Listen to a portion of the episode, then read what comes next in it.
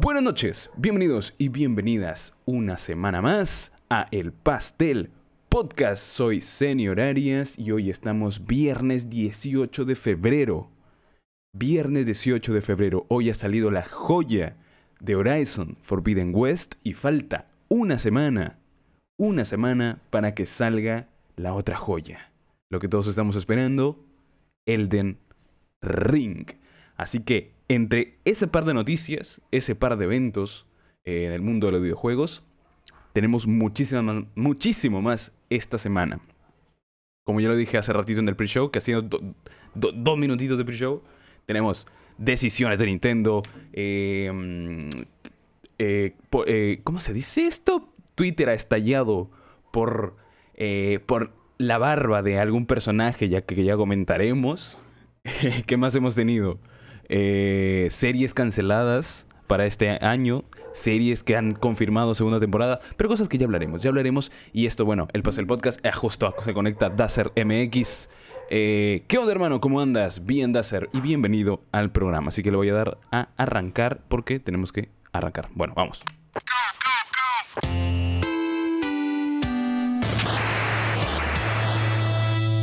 Espero que se haya escuchado el intro del programa que la verdad que me, ha facilitado las cosas. O sea, ha sido una bendición verdaderamente poder tener el, o sea, aprender a utilizar la botonera.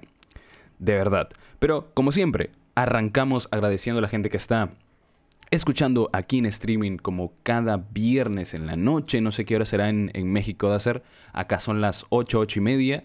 Sí, son las 8 y 32, lo tengo aquí. Eh, así que como cada semana. Y en Spotify los sábados en la mañana. Porque yo termino de grabar y me meto automáticamente a editar esto. ¿Qué he jugado y qué hemos hecho esta semana? Ah, cierto, nos pueden seguir en las redes sociales, arroba el pastel podcast, arroba seniorarias, arroba senior.arias en, en, Instagram, arroba seniorarias en, en, Twitter, arroba seniorarias también en TikTok, que a veces resubimos clips del programa y que mucha gente viene, muchos, muchos suscriptores vienen de, de TikTok. Eh, y en Instagram, que ahí es donde anuncio las cosas, si es que programa, a qué hora es, a qué hora hay. También resubo noticias y lo que vamos a hablar de la semana, que es arroba el pastel podcast, dice Dacer MX. Acá son las 7 y 33, una hora menos prácticamente. Sí, prácticamente una hora menos. Es que no hay mucha diferencia porque estamos más o menos en, franja horaria, ¿no? A ver, una hora es una hora, ¿no? Eh, pero, por ejemplo, ¿qué otro país está creo que Argentina y Chile son una o dos horas después, porque están mucho más al sur. Eh, que lo que estamos nosotros, estamos un poco más alineados a lo que es Los Ángeles, creo. Y por ahí pasa México, ¿no? Que es la línea que marca la, eh, el, uso horario. Pero bueno, no, sé qué estoy que hablo aquí explicando ese tipo de cosas de geografía. Solo para la curiosidad que allá son las 7 y 33. A ver, ¿Qué tenemos esta semana? A ver, yo he jugado, que justo lo ponía, mm, lo puse en, mis redes sociales. Eh, pude jugar Minecraft, que como lo comenté la semana pasada, yo estaba como que a full, ah, quiero jugar Minecraft, quiero jugar este, a tope, y decidí crearme una nueva partida, y el juego ha cambiado muchísimo. Pero muchísimo. Eh, a ver, yo sí he vivido las, las, actualizaciones anteriores a que metan el cobre o las, o las supercuevas, los nuevos biomas.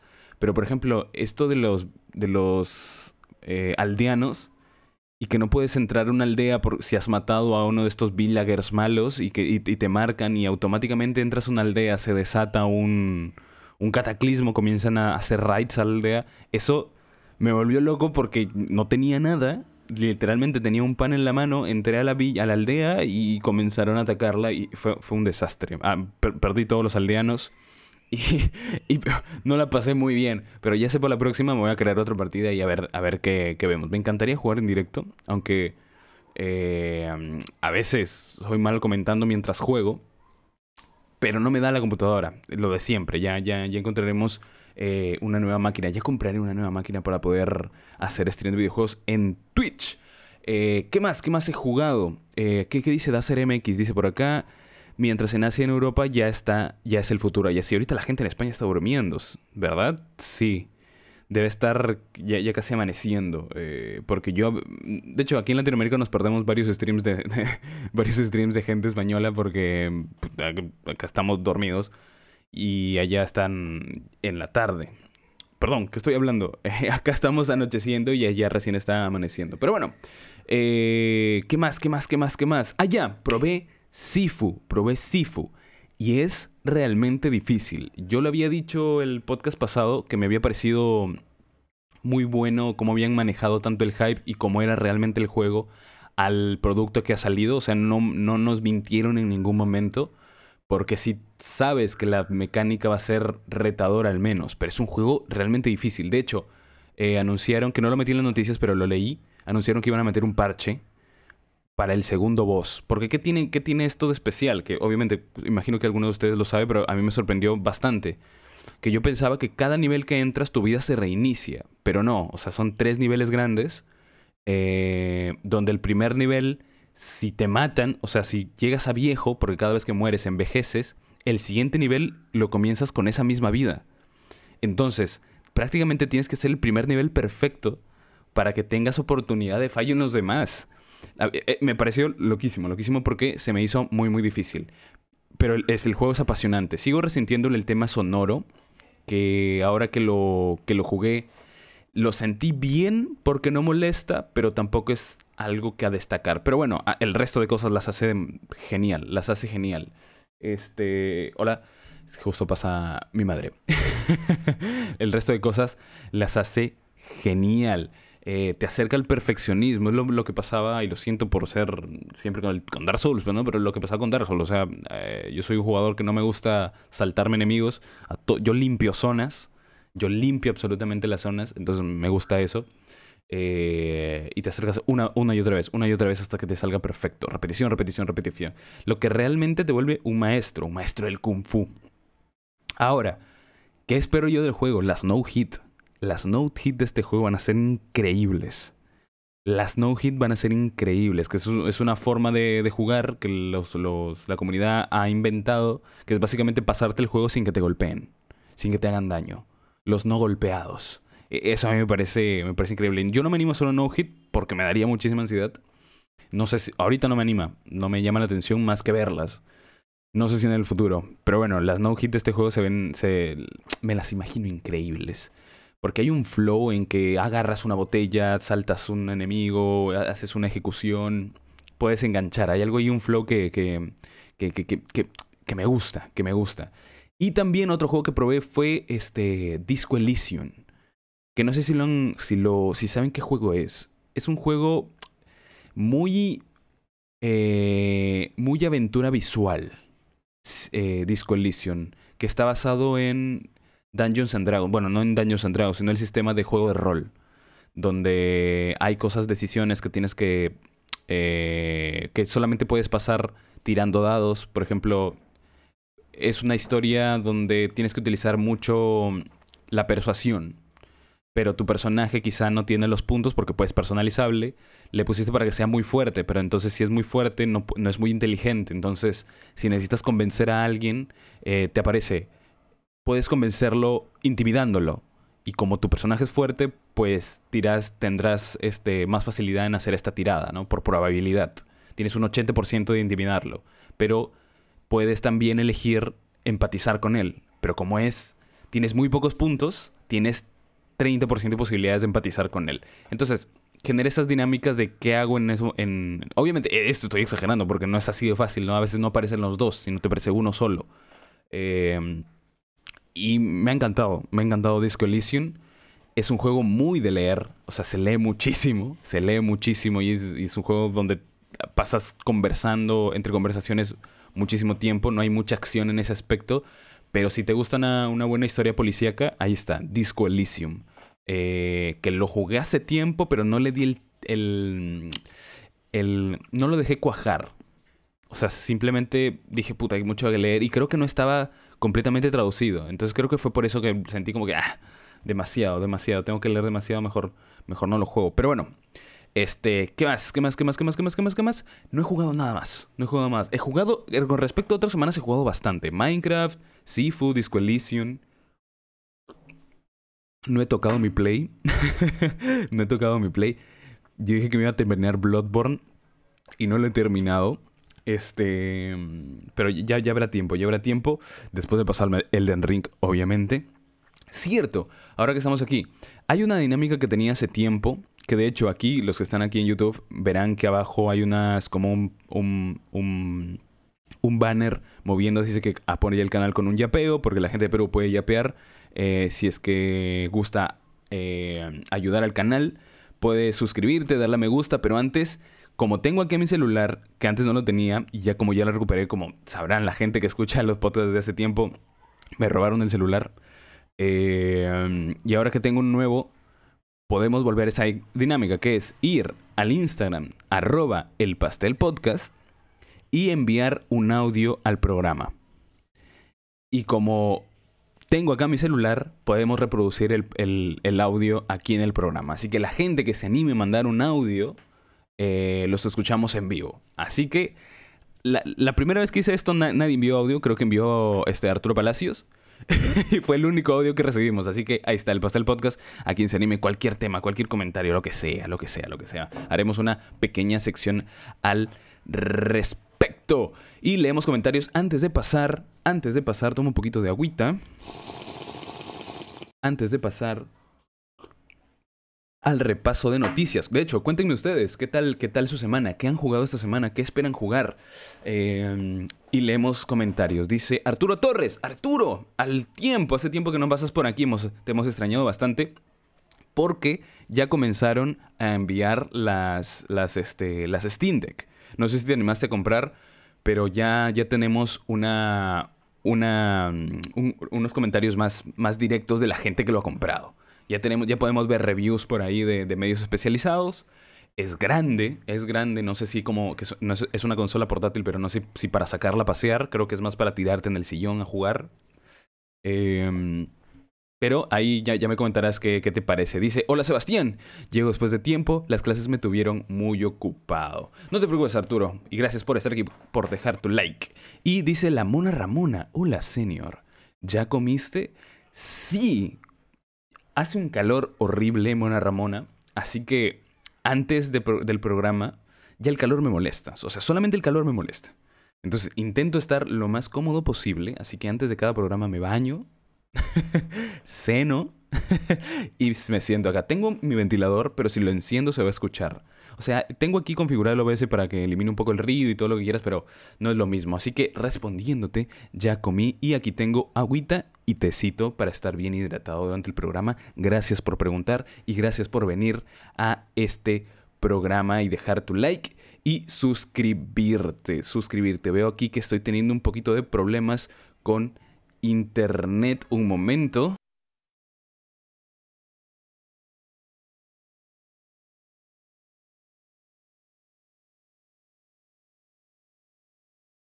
Bueno, ya, ya, ya este, quizá mi familia estaba utilizando un poco el internet. Tenemos más, más, más comentarios. Arturo Torres, ni bien esas reviews, eh, eh, ni bien ve esas reviews de Steam Deck, me animo a comprarla, tengo el dinero separado. Bien dado, Arturo, bien dado, bien dado. Y te invito al programa, definitivamente. Yo, quiero conversar contigo si es que la compras eh, y hablar un poco más sobre, sobre, sobre el Steam Deck y tu experiencia de compra para que la gente quizás se anime a comprarla. Y dice Dazer MX, esta semana anduve jugando Mega, Man X Dive.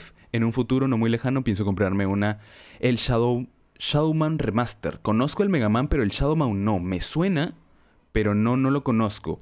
Sí he visto que te gusta mucho la onda, la, onda retro. A mí Mega Man, los de... Lo siento si se está cortando un poco el, el, internet. espero que se me escuche, aunque sean... Ya no, si, si no se me ve, no importa mucho. Pero que se me escuche es lo importante, porque es un popo podcast. Eh, Mega Man X, yo lo jugaba, el Mega Man, he jugado bastante en la emulación, en el Visual Boy. He jugado bastante Mega Man. Nunca lo pude jugar en la consola como tal. Eh, y el Shadowman me suena mucho, pero no logro recordar qué juego es. Dice Arturo Torres, Sebastián, estuve en Perú y acabo de volver a Canadá. Quiero escuchar todo lo que tengas que decir de Horizon Forbidden West, que es mi juego más esperado. Sí, ese es de las noticias principales, de las noticias principales. Hacemos un repaso de noticias y arrancamos con, con lo fuerte de la semana, que es que hoy ha salido el, el Horizon Forbidden West y la próxima semana sale Elden Ring. Así que toma agüita y damos paso al repaso de noticias semanal. Arrancamos. Arrancamos, arrancamos con las noticias cinematográficas. Porque esta semana hemos tenido noticias de dos series basadas en videojuegos. Tres, de hecho.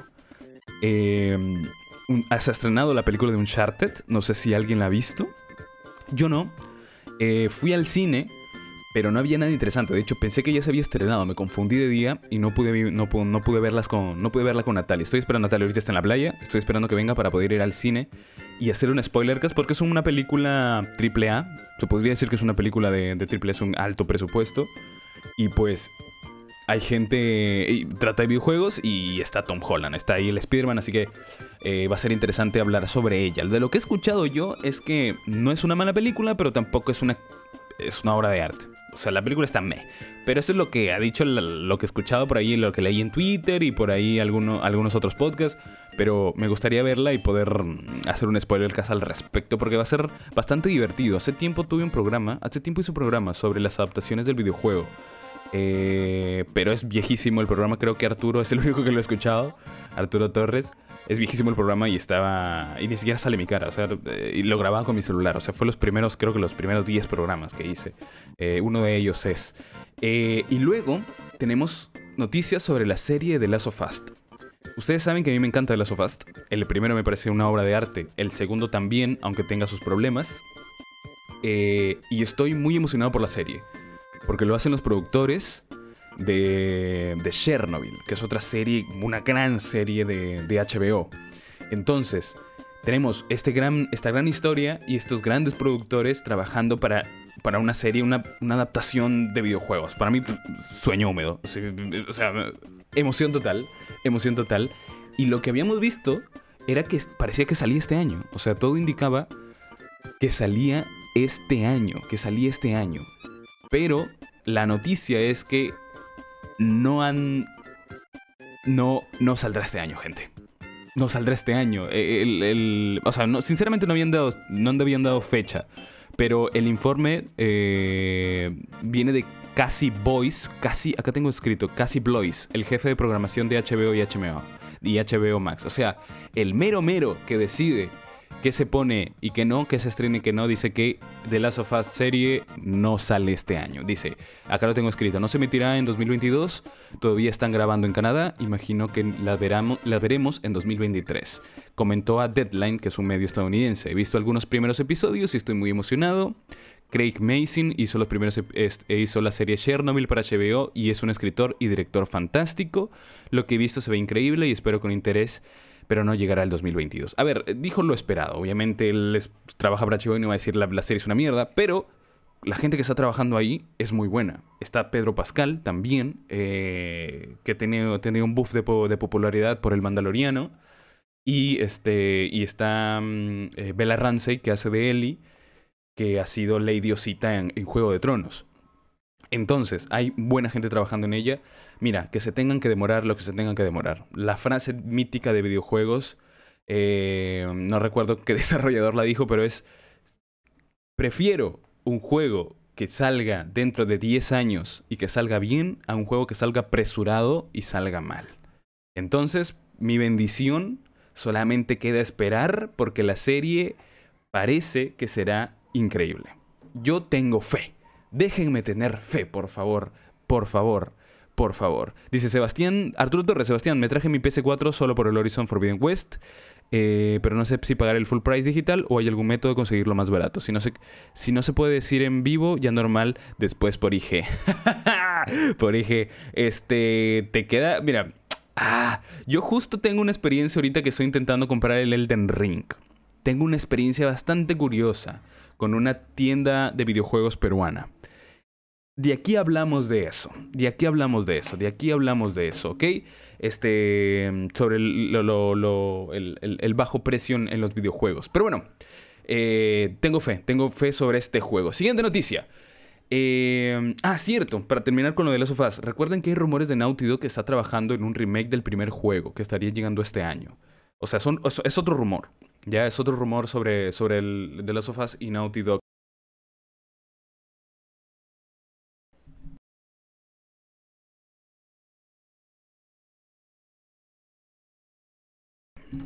Hola, hola, hola, hola. Me falló el micrófono un segundo, lo siento. Lo que sí sabemos es que mm, a ciencia cierta que Naughty Dog está trabajando en tres juegos.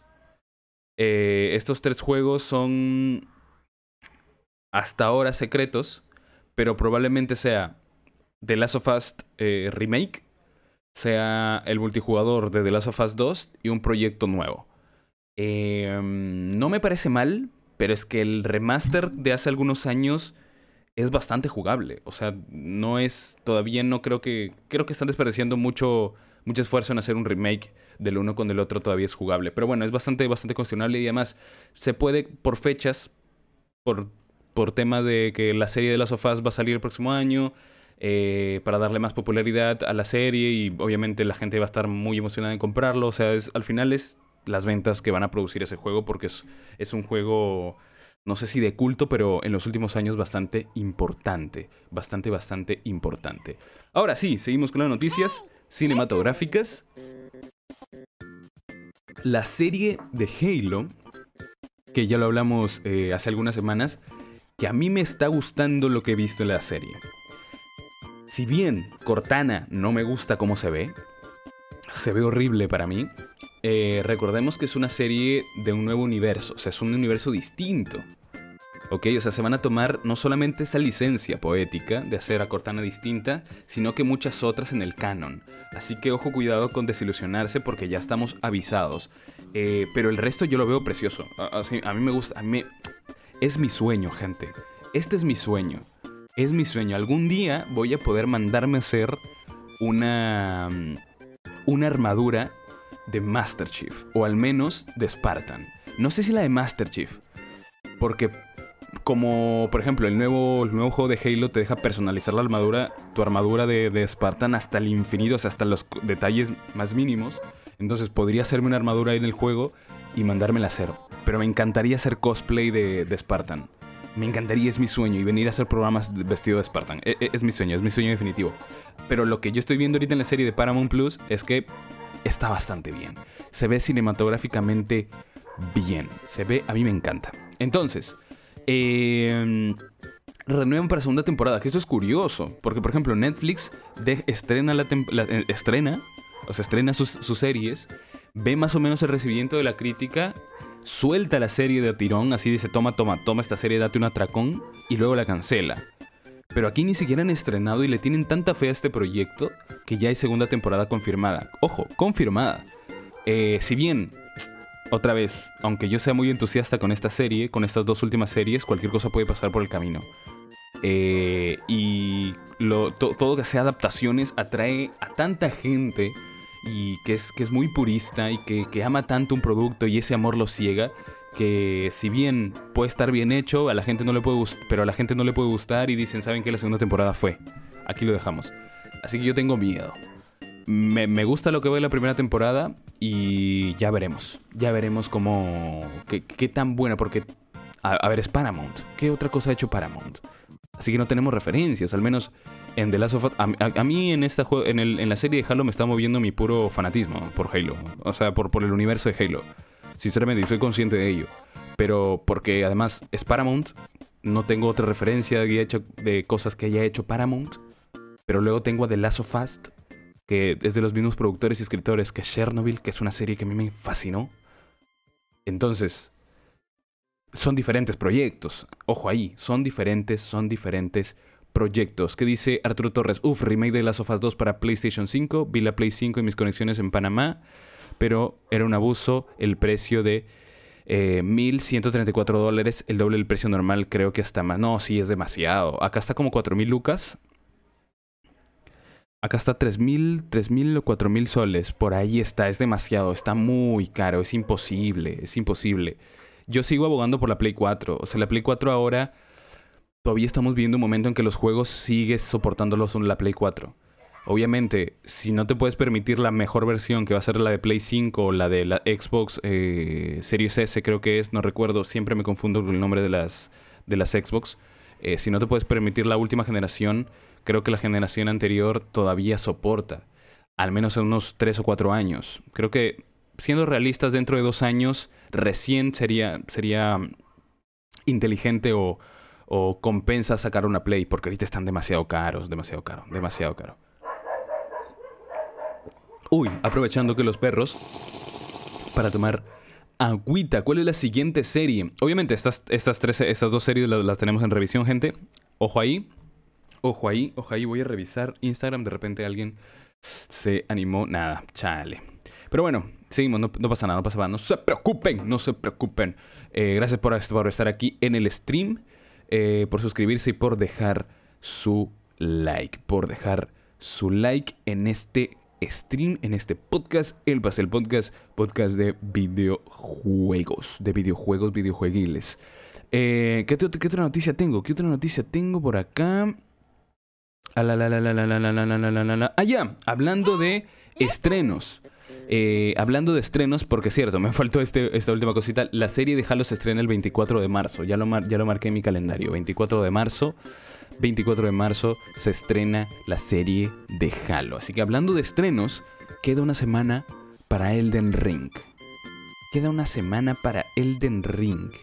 Y ha vuelto a ser tendencia por los requisitos para PC. Y Gente, definitivamente no los cumplo.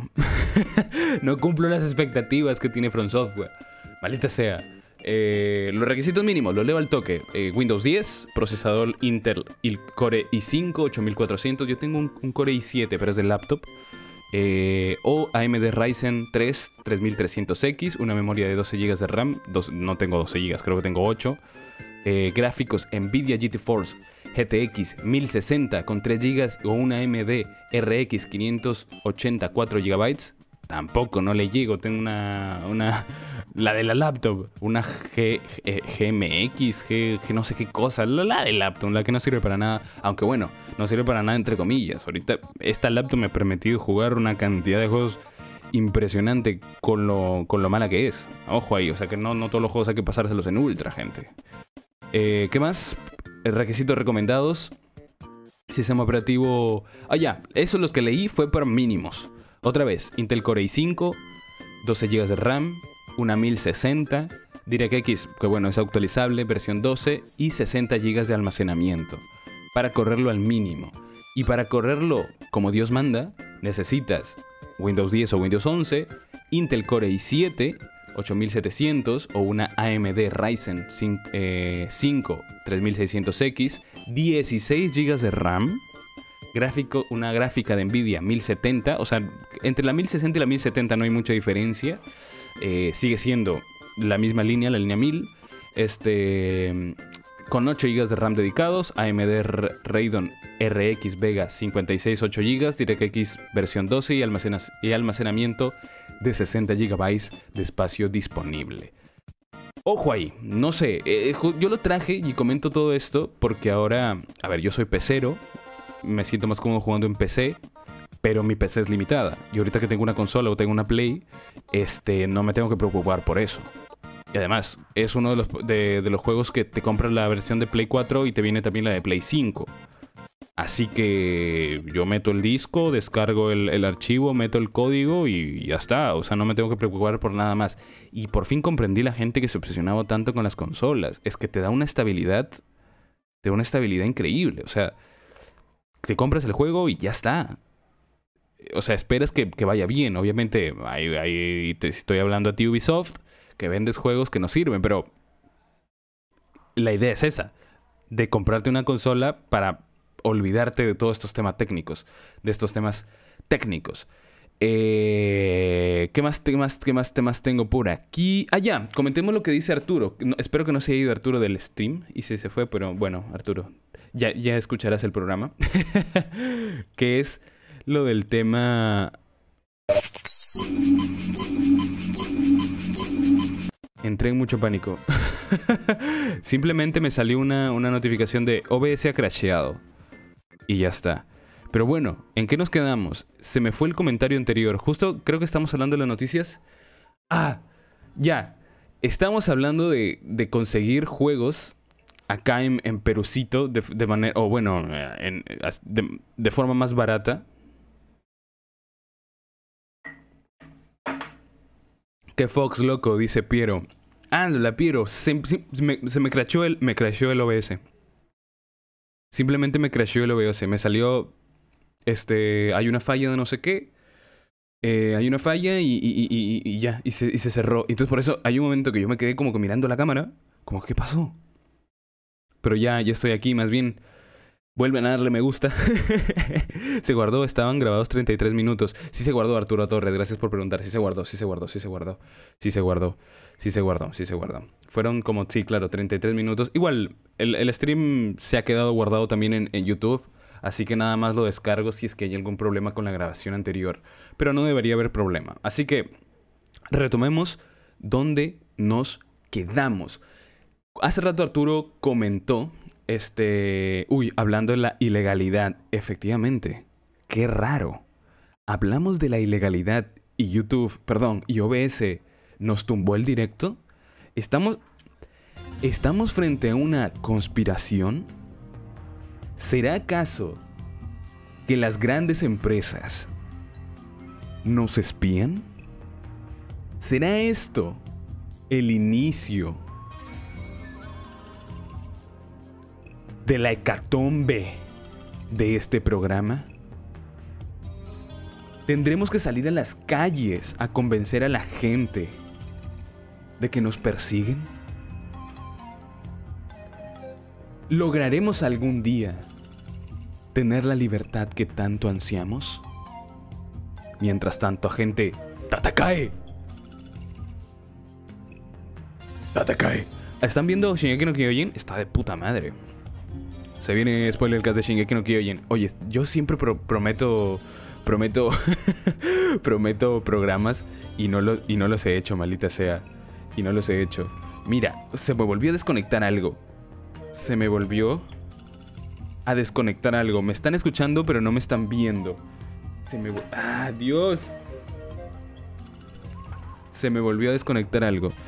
Dice, sí, así, mejor no decir nada de compañía favorita de Nintendo, no solo te cierran el podcast, se, de, mi compañía favorita de Nintendo. me caen mal, gente, los de Nintendo. No me caen mal. No me caen mal, sino que la han cagado. De hecho, es una de las noticias de la semana. Es una de las noticias de la semana. El cagadón que se han mandado. El cagadón que se han mandado. Eh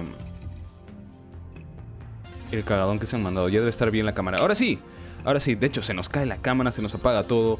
Bueno, en lo que estábamos. Eh, siempre prometo programas y no, y no, y no he cumplido con los spoilers. Es que lo que pasa es que este, de hecho, por eso hago este programa solo. Eh, porque tengo que coordinar los programas conmigo mismo. Me gustaría traer gente, de hecho, a veces traigo gente, Arturo, a, a eh, ustedes están abiertos a cobrar. De hecho, Arturo Torres te extiendo la invitación.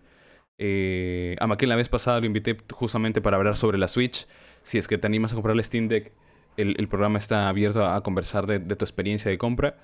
Eh, pero los, los spoilercast tenemos que ver algo con Natalia y aparte tengo que coordinar qué día puede ella, qué día puedo yo, entonces son un poquito difíciles de grabar.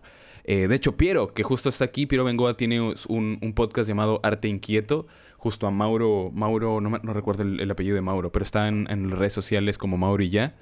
Eh, tienen un podcast muy interesante y, espero que lo hagan semanalmente para poder ir y que tenga una y que tengan constancia porque ahorita nada más han hecho el episodio piloto tienen ya una temporada haciendo entrevistas a gente eh, importante dentro de la cultura y pues su podcast está, está bastante genial y ahora es un poco más coloquial, pero también hablarán de temas de, de, arte y de.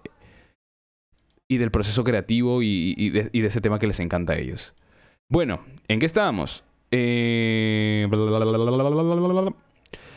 Arturo Torres, hey, estaba viendo Love, Death and Robots en mi escala. En mi escala y me provocó volver a escuchar tu spoilercast con Natalia. En mi escala. Ah, en tu escala del viaje, en tu escala del viaje. Sí, sí, sí. Este es una gran serie y dale, dale. Este, el, programa, de hecho, creo que se nutre bastante cuando ya has visto, por eso se llama Spoilercast, cuando ya has visto el, programa de que hablamos. Dice, eh, Piero Vengo, hermano, pronto un, arte con arte inquieto también. Claro, claro, sí, sí, sí, justo estaba hablando de eso. me encantaría ir. Eh, nada más, siento que todavía les falta cojar el, el, programa. O sea, han hecho el episodio piloto precisamente para eso. Así que pronto cuando tenga, cuando tengan eh, cuando, cuando sientan que, el programa ya, ya, ya, les pueden dar con todo, eh, entro ahí, porque si no va a ser raro. Primer episodio ya con invitado. No sé, siento raro. Pero dale, sí, sí quiero ir y también invitarlos a ustedes. Arturo Torres, gracias Sebastián, por suerte tengo un HyperX para unirme y ya no, no desentonar con el audio.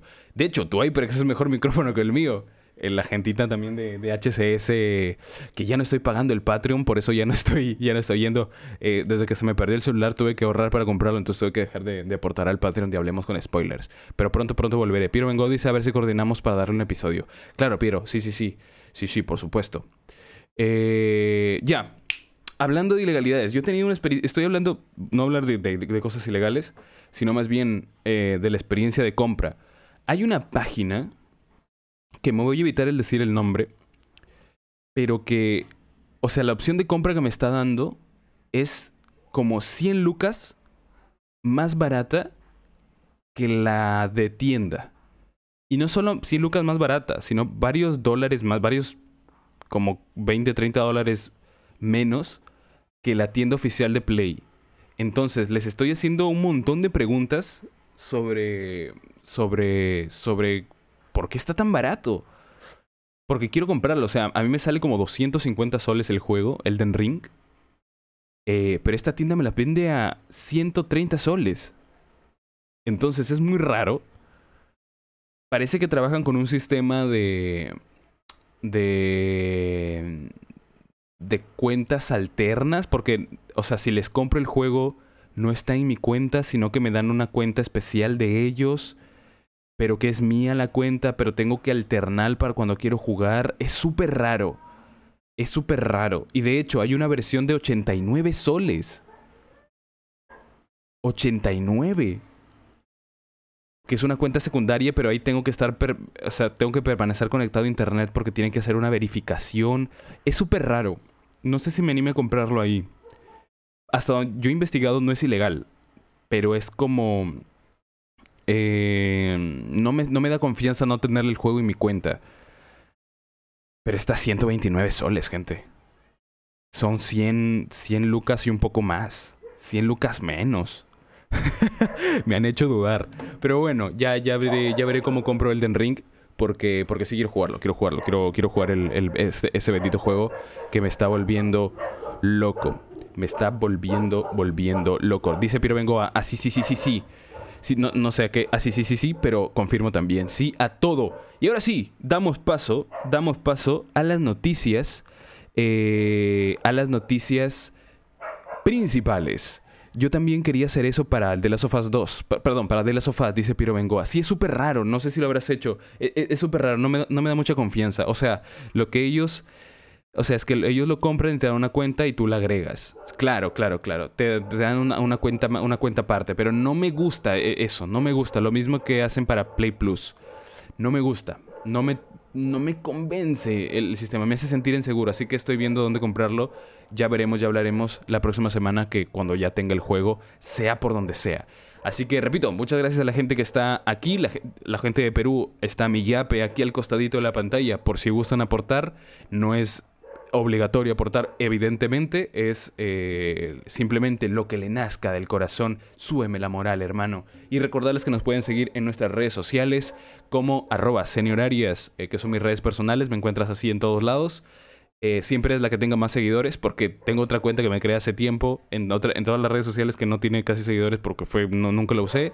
Este y arroba el pastel podcast, que les recuerdo que nos pueden seguir en Instagram y si gustan enviarnos un audio, un audio, puedes ir al arroba el pastel post, arroba el pastel podcast en Instagram y enviarnos un audio para participar activamente en el programa y escuchar su deliciosa voz. Así que seguimos, ahora sí, noticias, noticias, noticias, noticias.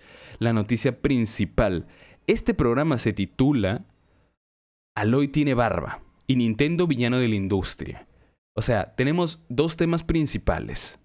Voy a comenzar con el tema de Nintendo, porque es el que me parece más rápido y siempre le doy con palo a Nintendo, ¿ok? Así que voy, a iniciar por ahí. Voy a iniciar por ahí. Eh, un ratito para mover esto de acá, que ya, ya, ya pasamos la. Ya pasamos la crisis. La crisis que se cayó, maldita sea mi perro, otra vez Cooper, por Dios. Pero bueno, ¿qué ha pasado? ¿Y por qué Nintendo es la villana? ¿Por qué Nintendo ponemos música acorde? Este, ponemos música acorde. ¿Por qué Nintendo es la villana? ¿Qué ha sucedido esta semana? ¿Por qué de nuevo Nintendo, maldita sea? ¿Otra vez eres tú? ¿Otra vez Nintendo? Lo que pasa es que la VGHF, que es una, la Video Game History Foundation, una organización sin ánimos de lucro para la preservación del videojuego, eh, su director general ha dado una declaración que es la siguiente. Nintendo destruye, maldita sea, el sonido de la calle. Nintendo destruye activamente la historia de los videojuegos. Ese es el titular la Video Game History Foundation ha declarado que Nintendo destruye activamente la historia de los videojuegos. ¿A qué se debe esto? ¿A qué se debe esto? Y además, han animado a la gente a emular. ¡Oh! Están animando a emular. Que no es ilegal, ojo de paso, que está mal visto, pero no es, no es ilegal. Si tú tienes una. Si tú has comprado en su tiempo, compraste el cartucho de Pokémon rojo, tienes todo el derecho a emular el juego en tu computadora, porque ya compraste el juego. Ojo ahí, hay un vacío legal ahí medio raro, pero bueno. Este, en teoría no, es, no está mal. Pero, ¿por qué han dado estas declaraciones? Básicamente que más de mil títulos se quedarán en el limbo de los videojuegos cuando Nintendo cierre la eShop de Nintendo 3DS y del Nintendo Wii U cerrará en marzo de 2023. O sea, dentro de un año, la eShop y la colección de juegos de 3DS y Wii U no existirán. No, no quiero decir para siempre, pero dejarán de existir. Dejarán de tener soporte. Lo que quisieron hacer Sony con PS Vita, que ya lo comentamos hace algunos podcasts, y al final se terminaron detractando, lo quiere hacer Nintendo. Y no es que lo quiera hacer. Lo más probable es que lo más probable es que lo hagan. o sea, Nintendo le, chupa tres hectáreas de mierda. O sea, a Nintendo no le importa, ¿eh? A Nintendo no le importa. Y posiblemente dentro de, de algunos años tengamos todo este catálogo en Nintendo Switch. Ojo ahí. Así que, ¿qué pasa? ¿Qué opinan ustedes? Me encantaría saber qué opinan ustedes. Yo, aquí claramente lo puse en mi Instagram, el camino que nos está dejando Nintendo es la emulación. Y es que no hay otro.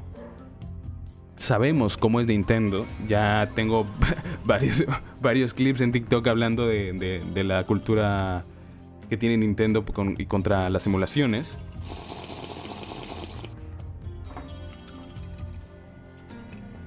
Pero no está mal repetirlo.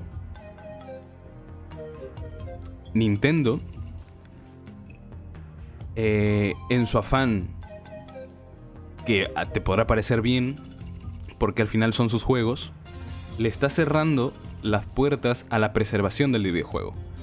Y en un mundo donde cada vez todo es más digital, donde los juegos físicos eh, ya simplemente tienen una clave, ya no tienen un disco, ya no tienen un CD, ya no tienen un, una memoria que los contenga, sino más bien son claves, eh, cabe la posibilidad de que perdamos gran parte de la historia del videojuego.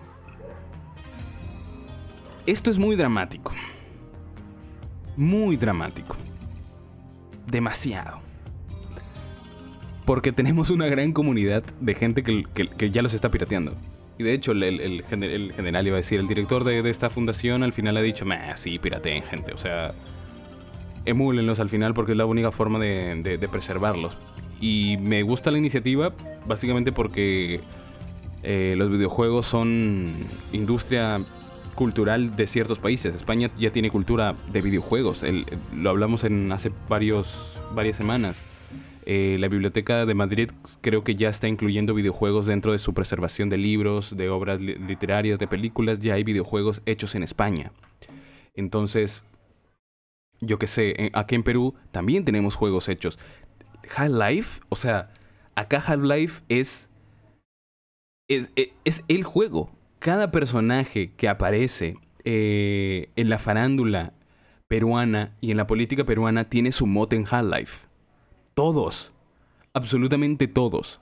Si hay un apagón eh, o se pierden esos servidores o al final la persona que los mantiene vivos muere. Obviamente que siempre hay gente que, está dispuesta mm, a, recuperarlos, ¿no? Pero si eso pasa, si, si llega un punto en que nadie le importa, se va a perder una, parte importante de la historia del, del, del videojuego y del internet y de Perú. Eh, no sé, a mí me preocupa, me preocupa bastante. Ya por eso lo he hablado primero y he hablado poco de este tema. Que es básicamente Nintendo al final resulta ser la villana.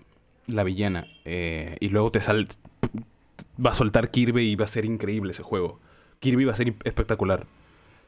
Una cosa loquísima. Y, y otra vez amaremos a Nintendo porque así somos. ¿Qué vamos a hacer? No, no tenemos otra opción. Toma agüita. Y listo. A ver, ¿qué tenemos por acá? Ahora sí, el tema principal. El tema principal. Ha salido Horizon Forbidden West. Para empezar, eh, no lo he jugado. Lo he visto por YouTube. Así que, todavía no te vayas, no te alejes, ¿ok? No hay necesidad de poner un grito del cielo de cómo vas a hablar de un juego que no has jugado. Considero que sí podemos, si es que no hablamos cosas tan específicas como es el gameplay o las mecánicas de juego. O sea, voy a hablar, que quede claro, de, la, de toda la mística que hay alrededor del juego, del apartado técnico eh, y sobre un par de cosillas eh, que se han vuelto virales en, internet y en, en Twitter sobre todo. ¿Ok? Primero, vamos a hablar de lo inevitable, que es un juegazo. Que es un juegazo. O sea, es un juegazo. O sea, es solamente no hace falta tocarlo como para darse cuenta de que es, un juegazo. Eh, y es un juego que entra muchísimo por los ojos. Porque es, aparte de ser un juegazo, es bellísimo. El apartado técnico es brutal. Es lo más bruto que quizá hemos visto desde The Last of Us. Eh, o yo que sé, hablando de, mundos, bueno, no, mm, de las of no es abierto, pero lo más bruto es que hemos visto Red Dead Redemption 2, por ejemplo, que es un mundo abierto y efectivamente eh, podemos compararlo porque son, son mundos abiertos. Entonces, ¿llegaste a jugar el primero? pregunta Piero Mengoa. Sí lo jugué, sí lo jugué. Sí hablé sobre, hace algunos podcasts sobre él. Eh, no me enganchó porque, y, a eso es lo que voy, ahí es lo que voy. Es un, este segundo juego no es un juego que revolucione ¿ok? No es su misión revolucionar la industria ni revolucionar su género, no.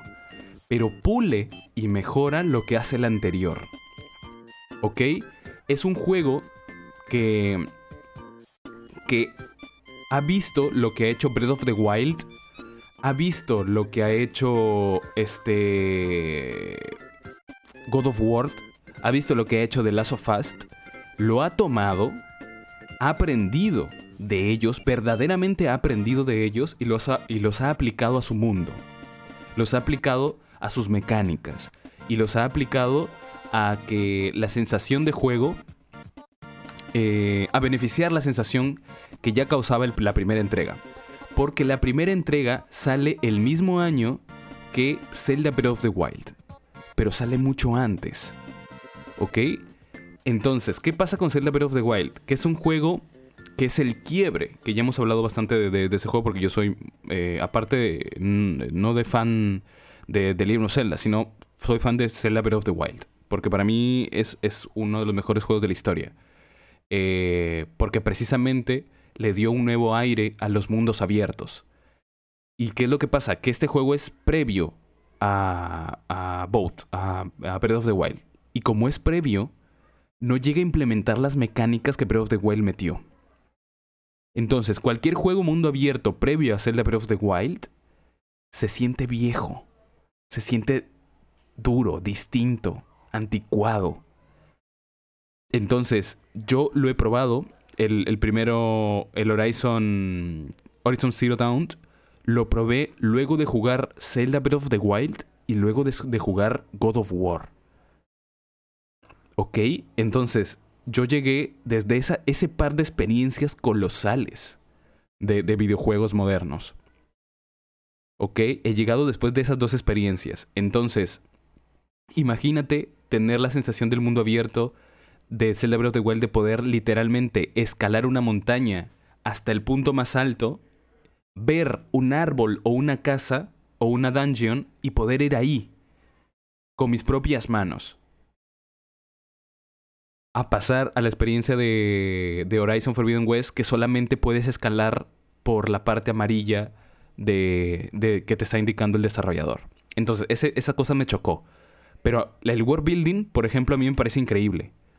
Eh, todo el mundo que crea, toda la fantasía, cómo este juego intenta que cada persona y cada personaje se sienta real.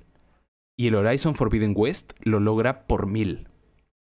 Hay en Horizon Forbidden West, hay como en todo juego misiones principales, misiones secundarias, pero hay recados.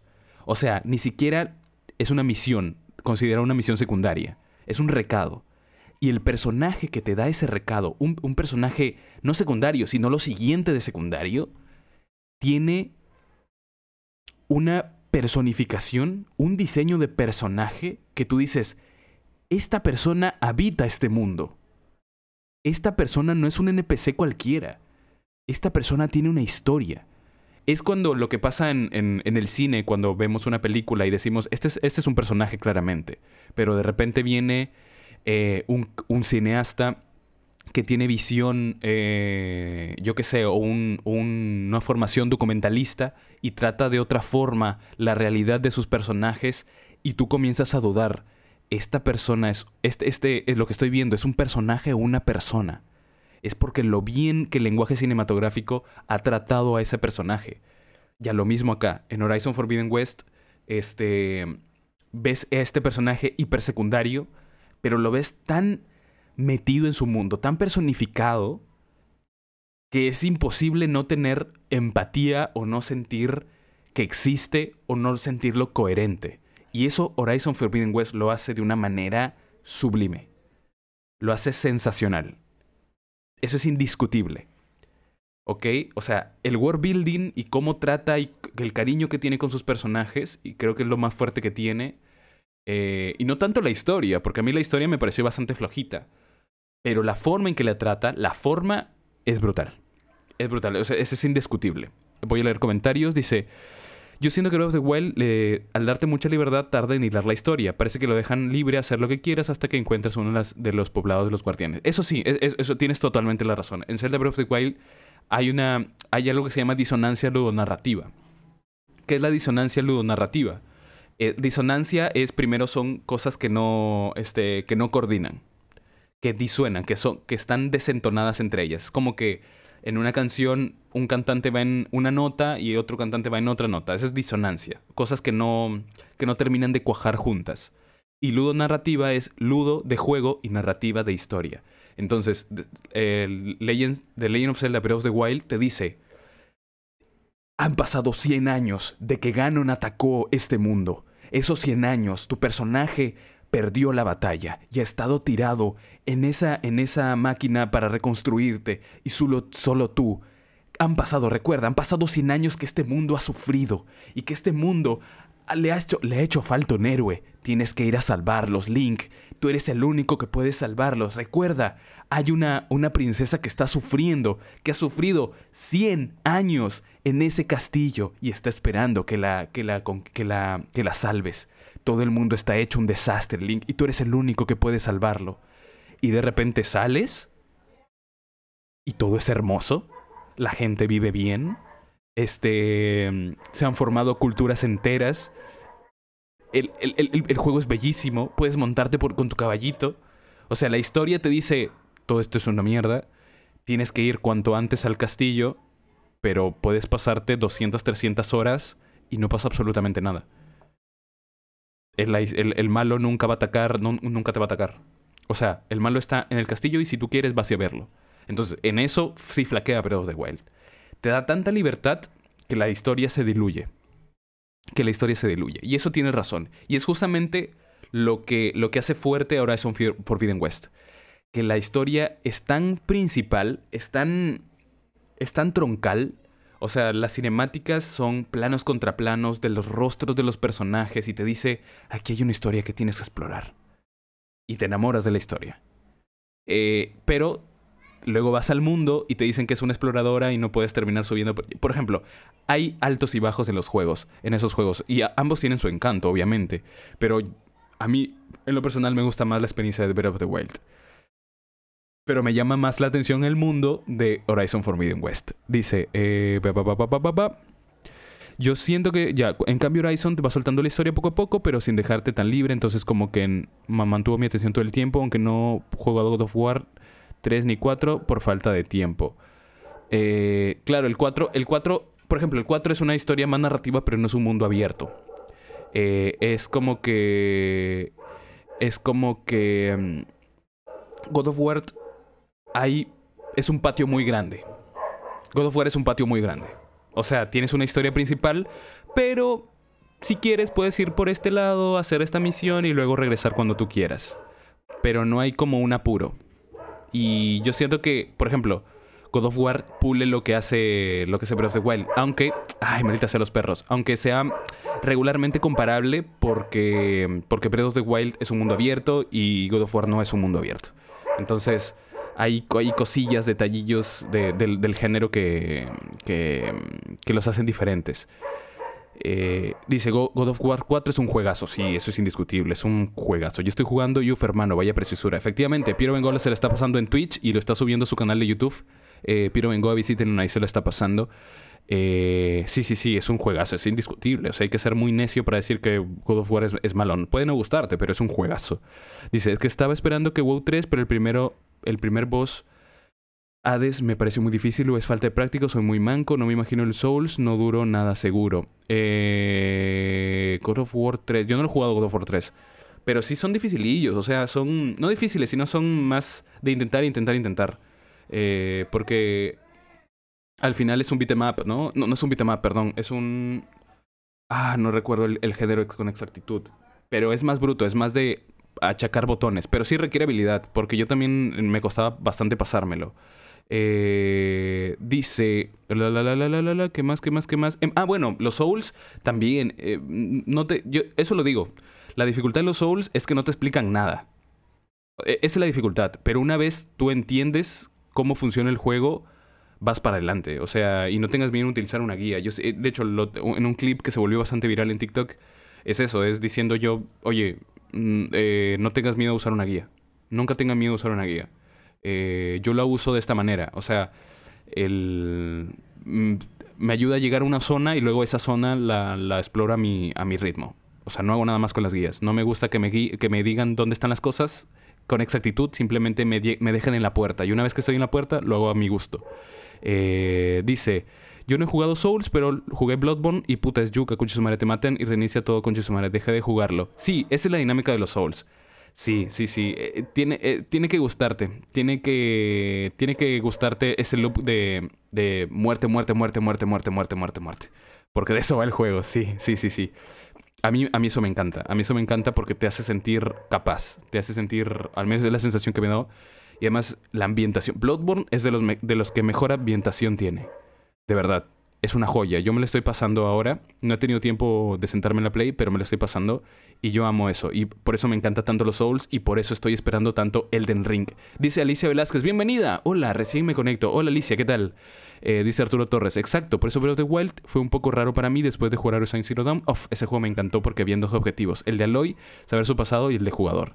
Exacto, sí, es cosa de, encontrar tu juego. Saber qué pasó con el mundo y lo chévere que es que ambas interrogantes son solucionadas de forma separada y cumple con las expectativas. Efectivamente. ¿Cuándo hablarás sobre series o películas? Ay, Alicia. Este podcast está dedicado a videojuegos. De vez en cuando hago referencias a series y películas y meto por ahí ciertos conceptos de, sobre, sobre series y películas, sobre cine en general. Pero a los programas de, de cine son con Natalia, que hacemos spoilercast, que vemos alguna serie, alguna película y comentamos. tenemos pendiente varios. a ver, ahora sí, vamos a, poner un orden.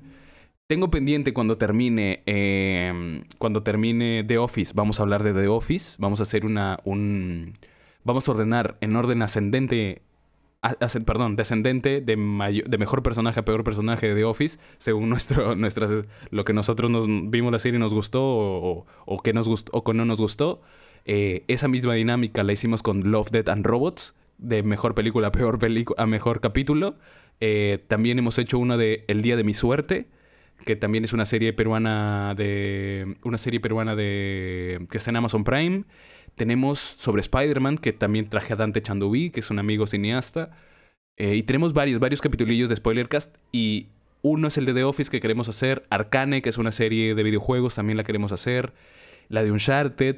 Hay varios. Lo siento, es que tengo que ponerme en tengo mucho que coordinar con ella. Dice. Arturo Torres, también tengo la edición de colección de Horizon Zero Dawn con la estatuilla de Aloy. Hubiese comprado la Forbidden West, pero es mamut grande y yo quería algo de Aloy bien HD. ah, entiendo, sí me encanta esa parte con Natalia. Sí, sí, sí. Eh, yo nunca compro, solamente tengo, de hecho, este me lo regaló Natalia, que es Nezuko, que está al fondo ahí en la cama la gente que está mirando YouTube. Es al fondo, es una Nezuko chiquita que es pateando. Nos gusta bastante el anime también. Y ese Puma que es de la familia, que es más viejo que yo. Pero bueno, regresemos, que ya leí los comentarios, me perdí en los comentarios. ¿Por qué le he traído también el tema de Forbidden West? Eh, porque a nivel gráfico es impresionante. A nivel técnico, es una cosa brutísima lo que han hecho. Es. O sea, no hay formas. Eh, de hecho, yo estoy esperando a tener. Eh, un familiar tiene una tele 4K entonces, quiero ir a ver un, gameplay de Horizon Forbidden West en 4K, porque en Twitch no se puede transmitir en 4K, apenas se puede transmitir a una cierta tasa y es un juego muy, muy, pero muy... O sea, e, e, es, es, este... Es casi un, un pecado no, no verlo en, su máximo esplendor. Entonces, estoy esperando verlo de, esa forma, porque mi monitor apenas llega a 1080 con las justas, no va ni siquiera a 60, va apenas a 30 FPS, entonces todavía no he podido disfrutarlo, pero es innegable. Y una muestra de eso es que el personaje principal, en el rostro de Aloy, se puede ver bello, bello facial.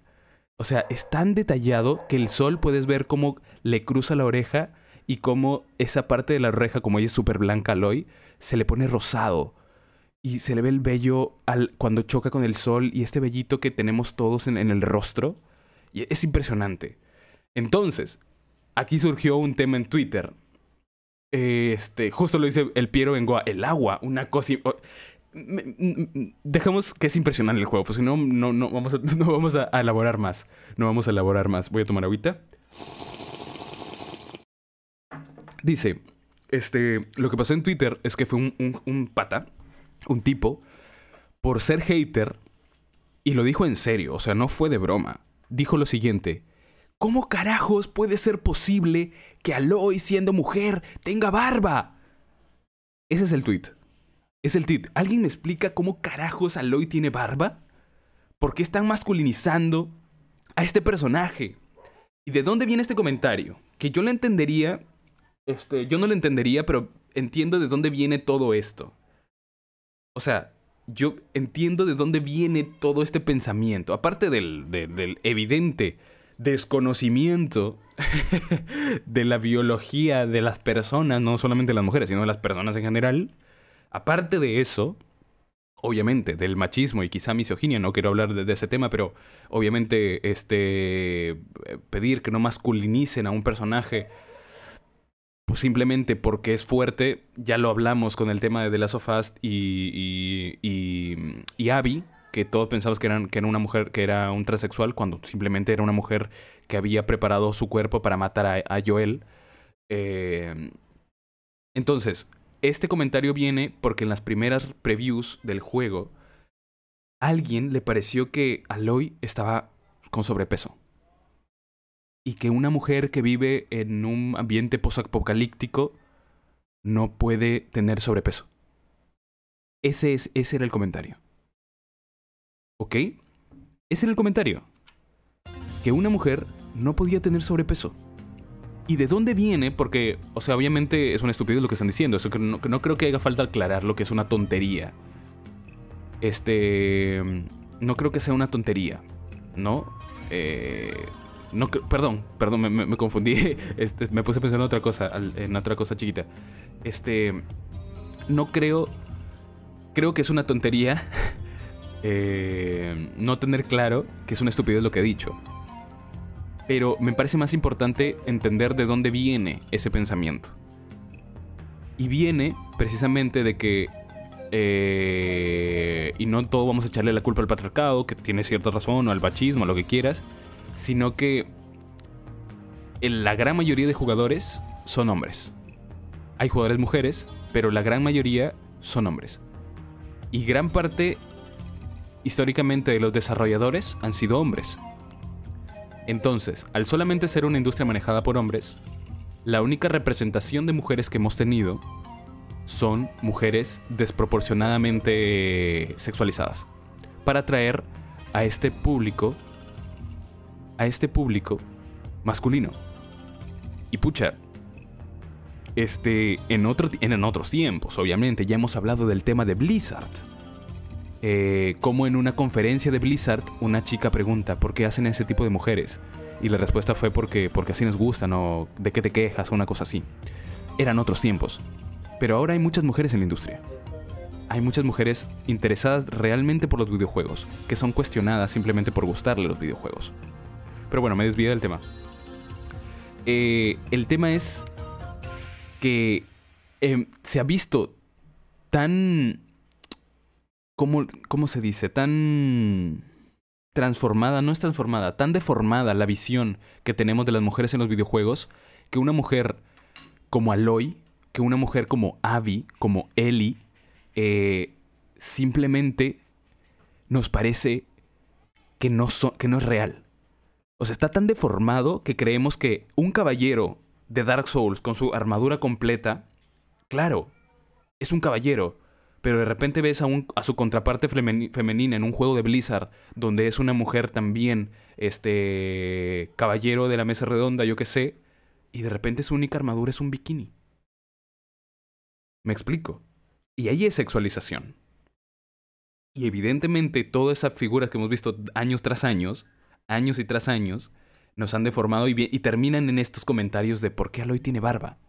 ¿Por qué están intentando masculinizar a las mujeres? Cuando son cuerpos bastante reales. Y, me, y obviamente e- e- es, es estupidísimo y es, irrisorio que han llegado a esa conclusión. Y obviamente la gente se, se ha tirado a ellos como que, ah, qué virgen que es, ¿no? Nunca ha estado cerca de una mujer, que es verdad, aparte. Eh, pero también habla de cómo ha afectado a las mujeres, porque hay muchas que hay muchas mujeres eh, y tan solo en- en cómo se refieren al maquillaje, ¿no? Me voy a arreglar como si algo en ellas estuviera mal. E- Es un tema muy complejo que no me quiero meter ahí porque escapa al videojuego. Eh, pero quiero que quede claro porque también hay muchos hombres que dicen, no, pero los hombres también los sexualizan y ponen a Kratos de ejemplo. A Kratos. Kratos no es una sexualización de un hombre. Porque tú cuando ves a Kratos no te lo quieres coger. Quieres ser como Kratos. Me explico. Tú cuando ves a Kratos dices, yo quiero ser ese hombre espartano cubierto en sangre. No dices, oye, oye, oye, Kratos, qué guapo. Oye, Kratos, quiero recostarme en ese pecho goloso. Obviamente ahora sí, ahora sí. ahora sí, hay, como que la conversación se ha ampliado más y sí hay esas perspectivas. Pero eso no es una sexualización, es una figura de poder. Igual que el jefe maestro. Eh, el jefe maestro es un hombre dañado. Es un hombre que está en una armadura y que fue creado para matar. ¿Ok? Y que no. Y no es un soldado más. E- Es un, es un personaje más complejo. Eh, y que cuida a una. Y que se enamora de una mujer que, que es, que es el clon de, su, de, de de una figura femenina que es su madre. Entonces, tenemos esas exploraciones más complejas de personajes masculinos. Pero recién estamos viendo exploraciones de personajes femeninos. O sea, ya, eh, para empezar, ya, ya se le está pidiendo a Nintendo, aunque no va a suceder, que veamos un juego. El juego se llama The Legend of Zelda y no, nunca jugamos con Zelda. De hecho, en todos los juegos los estamos salvando. La estamos salvando. Entonces, de esta parte del mundo tenemos ya representantes como Aloy, como a, a la nueva, como la nueva, este, la que protagoniza Tomb Raider. Tenemos a este nuevo personaje femenino. Por ejemplo, tenemos a Aloy, a Abby, a Ellie, personajes complejos. Eh, yo qué sé, me, me gusta, me gusta bastante el, rumbo que está tomando. Y es importante. Y que no tengan que los FIFAs o los machirulos pues terminen empañando esto con, con, esos, con esos comentarios tan estúpidos. Voy a leer los comentarios que veo que han estado bastante, pero bastante, bastante, bastante... Eh, comentando bastante sobre esto. Eh, a ver, a ver, a ver, a ver, a ver, a ver, a ver, a ver. Aprovecho para agradecerles por estar aquí, por dejar su like, suscribirse y compartir. Seguirme en las redes sociales, arroba señorarias, arroba el pastel podcast. Yapear si gustan, si gustan. También está, repito, arroba el pastel podcast. Eh, pueden enviar un audio al, al podcast y acá lo escuchamos. Acá lo escuchamos, que solamente me llegan mensajes de, hey, ¿quieres ser tu propio jefe? Y no quiero, gente. Bueno, ya soy mi propio jefe. XD. Ya, listo. Eh, pa, pa, pa, ¿Dónde me quedé? ¿Dónde me quedé? ¿Dónde me quedé en los comentarios? ¿Dónde está? Lo siento, se me perdió. Ah, ya, acá dice, sí, me encanta esa parte con Natalia. Este, Arturo Torres, no puedo creer que Natalia y tú tengan tan buen tono de voz. Ambos podían trabajar en doblaje de series o anime. Natalia canta hermoso, tiene una hermosa, este, una preciosa voz, una preciosa voz. Eh, eh, tiene una gran capacidad para llegar a notas altas. Y también tiene una hermosa voz. Solamente que creo que hay un tema mm, de confianza eh, en Natalia, porque a veces para grabar los spoilercasts le cuesta muchísimo, le cuesta muchísimo. yo creo que en algún momento se, se animará a hacerlo se animara a hacerlo porque yo también le ayudo con el tema de, de, de entonación de voz y de, y de, cómo, de cómo modular la voz. Entonces yo creo que se animará en algún momento, al menos lo probará. Dice, ¿dónde me quedé, malita sea?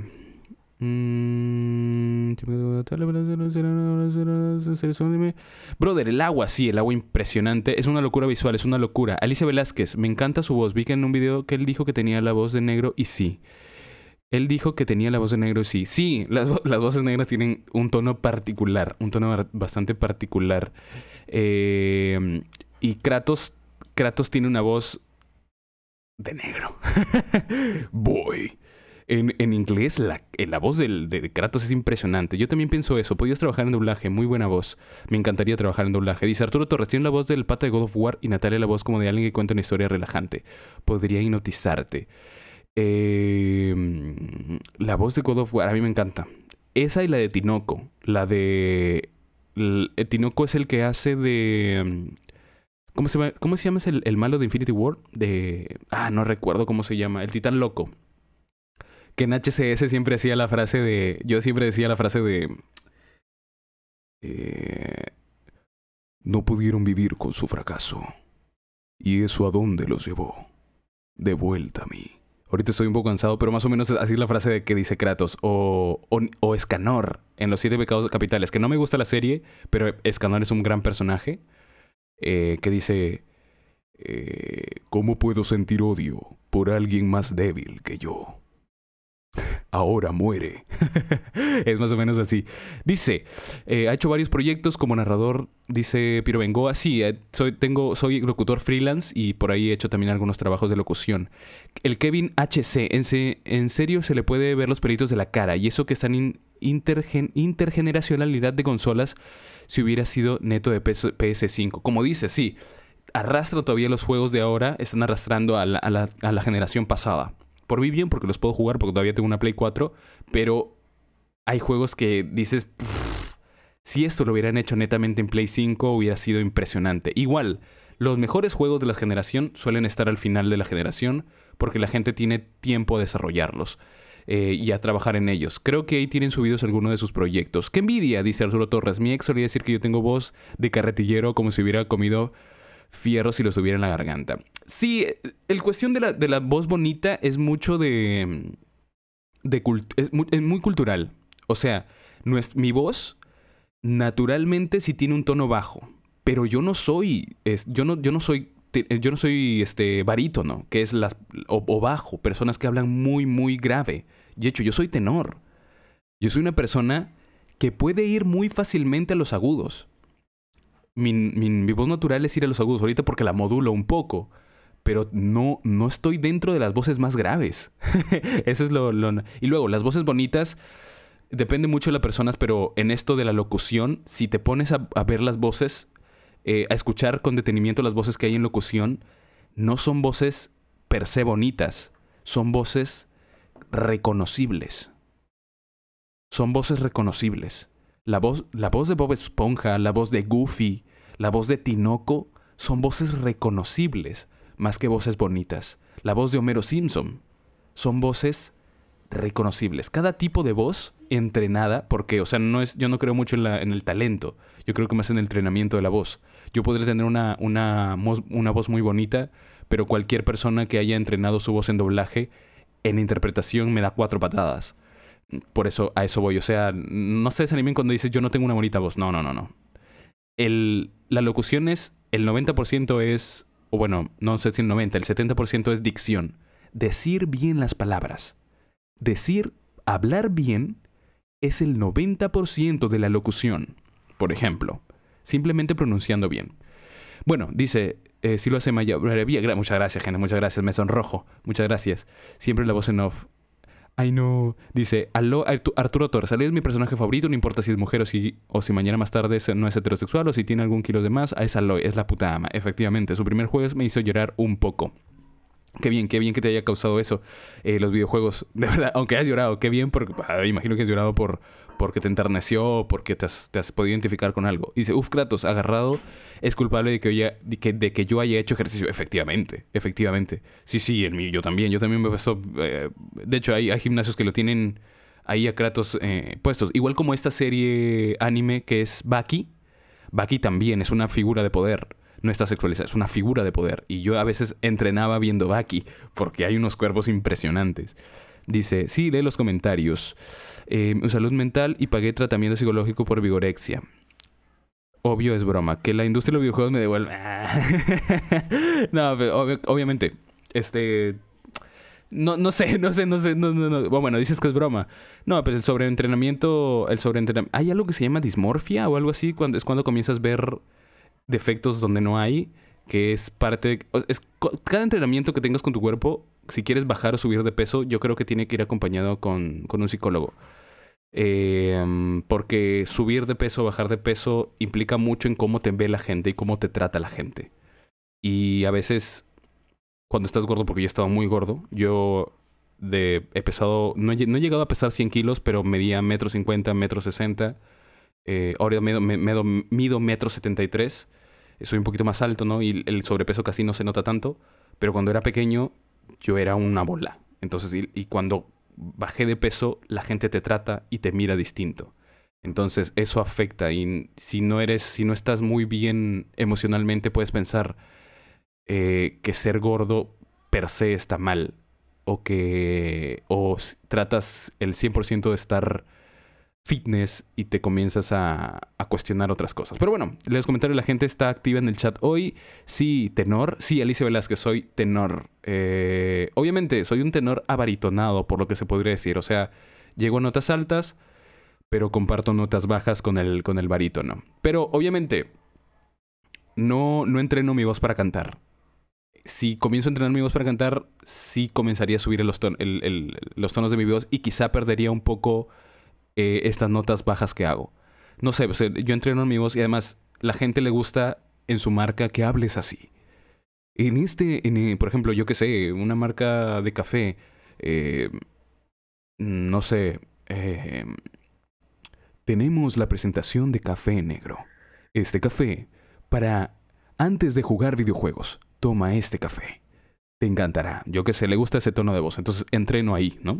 Eso, básicamente. Bueno, ¿Qué más? Tenemos, ya, ya leí muchos comentarios, hemos comenzado bastante hoy día. Qué, bien, qué bien, que, que hayamos conversado bastante. La gente está muy activa. Ah, qué, qué bacán. A mí me gusta, me encanta cuando conversa, cuando viene a comentar la gente. Es mucho más entretenido el podcast. Ahora, ah, cerrando, porque ya estoy, ya estoy, eh, de hecho, ya estoy llegando en esta segunda parte porque la otra se, se, se rompió, o sea, se, se cerró el, el, el programa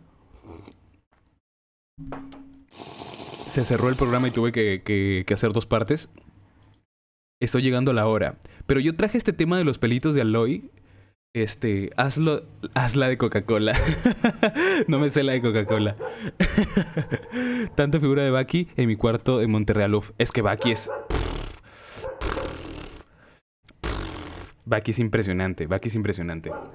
Pero bueno, traje el tema de, de los pelitos de, de, de Aloy Porque justamente la noticia también es que, que, que, evitaron hacer crunch. O de hecho, el, juego se retrasó para evitar hacer crunch, para que no, no, los trabajadores no hagan horas extra. Que muchos trabajadores no querían irse a su casa, o sea, les gusta trabajar, al parecer en Guerrilla Games hay un buen ambiente de trabajo y la gente le gusta ir a trabajar ahí. Y es genial. Y de encima eh, tomaron bastantes vacaciones para que la gente pueda descansar. Entonces, bacán. Pero hay otros juegos como por ejemplo The Last of Us que sabemos que hubo un accidente cuando estaban trabajando a mitad de la noche cuando no debería haber gente a mitad de la noche porque tenían que cumplir los plazos. Entonces, eh, para llegar a la brutalidad técnica que también es The Last of Us, porque The Last of Us es una brutalidad técnica en la Play 4. Yo me, me jalo los pelos o, o por ejemplo God of War que son juegos brutalísimos técnicamente, que tú no dices, ¿cómo es posible que esto corra en una Play 4? ¿Cómo es posible?